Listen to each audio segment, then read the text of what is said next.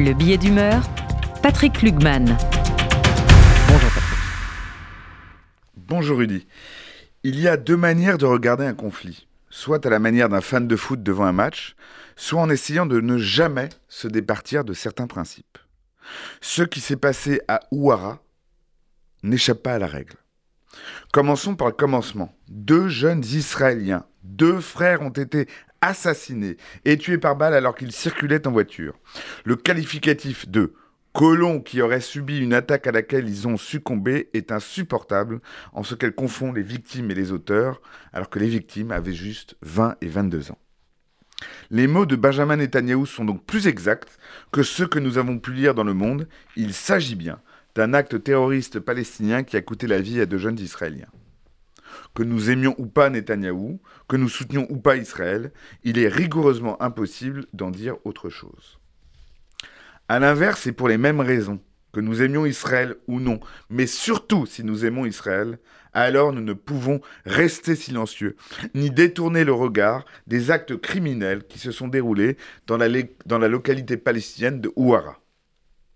Je ne crois pas que ce soit faire honte à Israël que de voir une forme de barbarie même et surtout quand ce sont des Israéliens qui s'adonnent à des représailles collectives consistant à prendre pour cible un village dans son ensemble, dont des maisons habitées, pour répondre à un acte de terrorisme. Ce n'est pas faire honte à Israël que de s'alarmer que ces actes ont pu être encouragés par des déclarations du ministre de la Sécurité, Benvir, par exemple, qui appelait, après l'attentat sanglant du mois de janvier, à armer les civils, ce n'est pas faire honte à Israël que de trouver insupportable qu'un député du même parti, de son parti, Zvika Fogel, se soit félicité de l'incendie après qu'il ait eu lieu. Mais surtout, ce n'est pas faire honte à Israël que de rappeler que les exactions d'Ouara ont été condamnées partout en Israël, à commencer par le président de l'État et le Premier ministre Benjamin Netanyahou.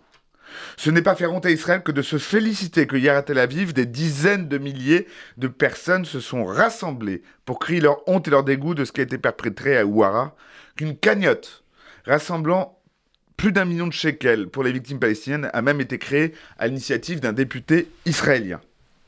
Ce n'est pas faire honte à Israël que de ne pas oublier que le soir des faits, les forces de sécurité, les forces de secours israéliennes ont à un moment donné abandonné la traque du terroriste pour se porter au secours des villageois palestiniens, comme le montre la magnifique photographie de deux soldats encadrant une vieille dame dont la maison est cernée par les flammes.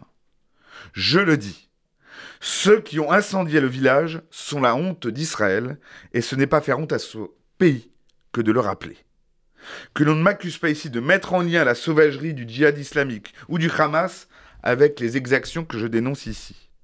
Précisément, Israël n'est pas seulement une puissance militaire, régionale, économique, c'est aussi une puissance morale. Pour que nous aimions, pour peu que nous aimions ce pays, nous sommes chacun dépositaire de son nom. Si nous, je le dis ici, sur RCJ, à l'instar de ce qui se dit, de ce qui se crie, de ce qui s'écrit en Israël, si nous pleurons les frères Hallel, victimes du terrorisme, nous ne pouvons que déplorer et condamner l'incendie du village qui s'en est suivi.